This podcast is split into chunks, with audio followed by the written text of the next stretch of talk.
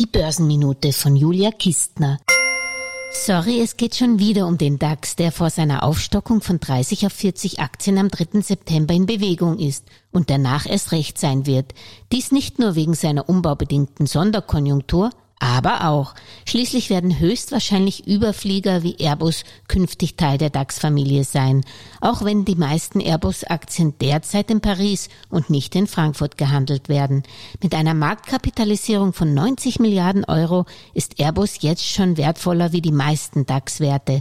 Der Industriewert bietet derzeit aber nicht nur DAX-Fantasie, sondern eine deutlich höhere Gewinnprognose durch gesunkene Produktionskosten. Um nochmals an den Vergleich DAX, MDAX einer letztwöchigen Börsenminute anzuknüpfen. Ein treuer Hörer hat mich aufmerksam gemacht, dass der DAX in den letzten Jahren jeweils im letzten Quartal des Jahres immer besser als der MDAX performt hat. Außerdem verliert der MDAX dadurch, dass er zehn seiner größten Werte und Bestseller wie HelloFresh, Airbus, Porsche Holding oder Puma etc. in den DAX verliert, in etwa 60 Prozent seiner Marktkapitalisierung. Auch das spricht für den DAX statt den MDAX.